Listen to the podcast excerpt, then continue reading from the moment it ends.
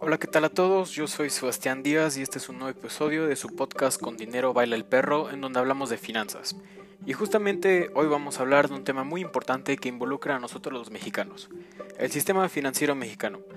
En el episodio de hoy hablaremos de su evolución, su estructura, las comisiones que integran el sistema financiero, sus atribuciones y la ética de la misma. Para comenzar debemos de ir a donde todo empezó, y esto es en la época prehispánica. Esta época abarca desde los años anteriores a 1521, que fue cuando llegaron los españoles. Los primeros indicios empiezan con la cultura mexica, los cuales fueron los fundadores de la gran ciudad de Tenochtitlan, así como el famoso mercado de Tlatelolco. Es aquí donde se pueden encontrar los primeros indicios de lo que se puede considerar un sistema financiero. Durante esta época no existía una moneda con la cual comercial, todas las transacciones eran realizadas por medio del trueque. Este siempre debía ser un trato justo, el artículo que se iba a intercambiar debía tener un valor parecido al que se ofrecía. Después de esto pasamos al periodo colonial. Este abarca desde la caída de Tenochtitlan hasta la muerte del emperador y de la muerte del emperador Moctezuma a manos de los españoles hasta el inicio de la independencia de México en 1810.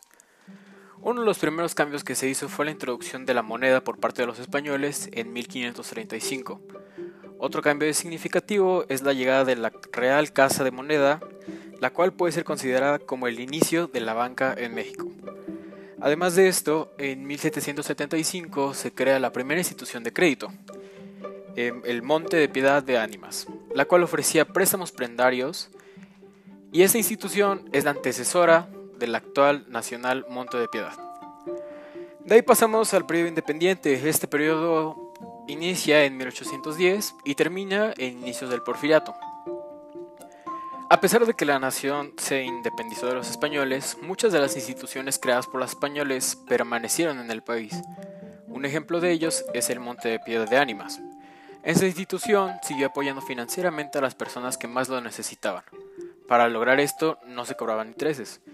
Y en el caso de que, en el caso de que la persona dejara algo para empeñar, ya sea dinero o algún bien, este pasaba a ser ocupado por una persona que lo necesitara. La siguiente época es el porfiriato. El porfiriato, como bien lo sabemos, es uno de los mayores periodos de crecimiento en la historia de México. Este inicia con la toma del poder del general Porfirio Díaz y termina al finalizar el mandato de este presidente debido a la revolución iniciada en 1910. Este periodo se caracterizó por su gran inversión extranjera, ya que tuvo un desarrollo económico, social y económico muy fuerte debido a la política de Porfirio Díaz, al instaurar, varias, al instaurar varias instituciones financieras las cuales le dieron un enfoque más industrial al país, siendo una de ellas el Banco Nacional de México, el cual fue inaugurado en 1881. Debido a este crecimiento en la banca nacional, se promulgó en 1897 la Ley General de Instituciones de Crédito, la cual venía junto con tres diferentes tipos de instituciones financieras, las cuales eran los bancos de emisión con facultad de emitir, de emitir billetes, bancos refraccionarios y bancos hipotecarios. De ahí pasamos al periodo revolucionario. La revolución empezó en 1910 debido a la desigualdad y segmentación social que se presentó durante el porfiriato. Esto ya que la riqueza se concentraba entre unos pocos, mientras que la mayoría de las personas del país vivían en calidad de pobreza o pobreza extrema.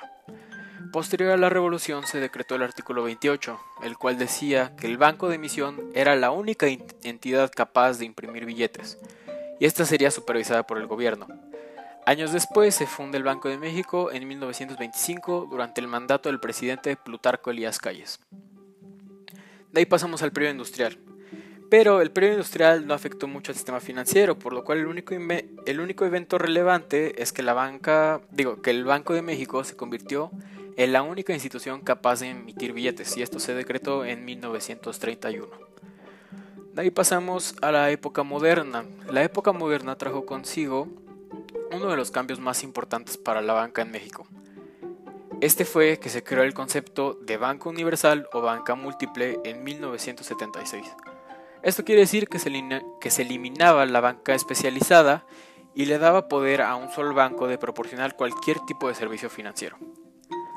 De ahí pasamos nuevamente a otra época, la cual es la nacionalización bancaria.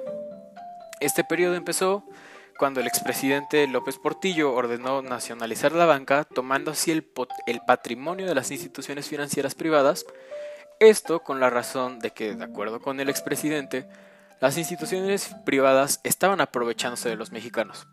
Además de esto, el artículo 28 de la Constitución fue modificado, decretando así que el Estado podría ser el único responsable de prestar servicios de crédito.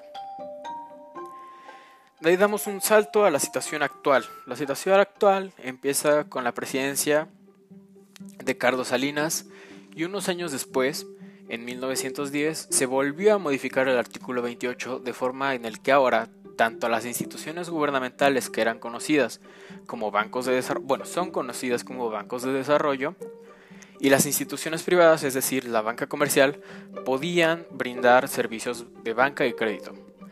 En 1995 llegó una fuerte crisis financiera al país, la cual le dio la oportunidad a los bancos extranjeros de absorber los bancos nacionales. El único banco mexicano actualmente es Banorte, los demás sufrieron los siguientes cambios. BBVA adquirió Bancomer, Citibank adquirió Banamex, Santander compró Serafín, y HCBC adquirió Vital. El sistema financiero está conformado por cuatro comisiones reguladoras, las cuales cuentan con un propósito en específico. La primera de ellas es la Comisión Nacional de Seguros y Fianzas. Esta fue creada en 1990 y se encarga de poder ver todas las operaciones que se realizan en los sectores, ya sea tanto el asegurador o el afianzador, y que estos sectores estén siempre, del mar, estén siempre dentro del marco normativo, para poder así mantener una buena estabilidad financiera. Dentro de, esta dentro de esta comisión existe la Ley de Instituciones de Seguros y Fianzas, la cual menciona que tiene la responsabilidad de regular el funcionamiento de las instituciones de seguros, instituciones de fianzas y sociedades mutualistas de seguros, así como las actividades y operaciones que realizan estas mismas. Todo esto en pro de la protección de los intereses del público, de estos usuarios de estos servicios financieros. La siguiente es la Comisión Nacional Bancaria y de Valores. Esta comisión se encarga de regular las leyes para las entidades financieras así como de supervisar el buen desempeño de cada una de ellas. Al ser responsable de supervisar estas instituciones financieras, también tiene la obligación de evaluar a estas mismas, con el fin de asegurar su liquidez y estabilidad. Dentro de esta comisión se encuentra la Ley de Comisión Nacional Bancaria y de Valores, la cual estipula que el propósito de esta institución es supervisar y regular a las personas físicas y morales con el fin de promover su competencia, así como de procurar su desarrollo y funcionamiento saludable. La siguiente es la Comisión Nacional del Sistema de Ahorro para el Retiro. Ellos son los encargados de que todos los trabajadores cuenten con una FORE, es decir, la administradora de fondos para el retiro. Esto con el fin de asegurar de que todos los trabajadores cuenten con, un, con una remuneración monetaria al, final, al finalizar su etapa laboral. Este organismo se asegura de que los recursos de los trabajadores se inviertan correctamente, así como de regular el sistema de ahorro para el retiro, es decir, el SAR. La siguiente es la Comisión Nacional para Protección y Defensa de los Usuarios de los Servicios Financieros. Esta comisión es el organismo que se encarga de buscar la transparencia para los usuarios de las entidades financieras con el fin de que estos puedan tomar la mejor decisión por medio de conocer las ventajas, desventajas, oportunidades y posibles riesgos los cuales puedan afectar su situación financiera.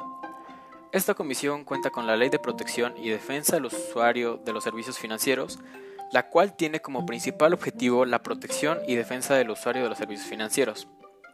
Agregado a esto, también le concede el poder a la CONDUCEF, es decir, la Comisión Nacional para Protección de los y Defensa de los Usuarios Financieros, el regular y supervisar el funcionamiento de esas instituciones. De ahí vamos a dar un cambio dejando de lado las comisiones y vamos a enfocarnos en una de las actividades principales entre los usuarios de los servicios financieros, los cuales son los servicios de inversión. A la hora de realizar una inversión, como inversionista, se le debe de hablar al cliente con expresiones de forma en que se le pueda convencer de que se puede satisfacer sus necesidades financieras. Al momento de crear el perfil del cliente, se debe de tomar en cuenta sus posibilidades económicas y a partir de esto se debe de crear una cartera de inversión diversificada con el fin de minimizar los riesgos y mejorar el rendimiento. Si es que buscas trabajar en el entorno bursátil, debes de tener en cuenta un código de ética, ya que estas, ya que estas, ya que estas instituciones manejan el dinero de otras personas. Y tú, como trabajador, tu principal objetivo es atender las necesidades de tus clientes, no las tuyas. Uno de los principios básicos de ética es de que debes tratar a tus clientes con respeto y actuar de forma profesional al momento de atenderlos. Debido a que ellos te están confiando su dinero, debes de tomar decisiones inteligentes que estén dentro del marco normativo del mercado. Y bien, esto es todo por el episodio de hoy. En Con Dinero Baila el Perro, espero que les haya gustado y sobre todo que les haya informado. Yo soy Sebastián Díaz, nos vemos en la próxima.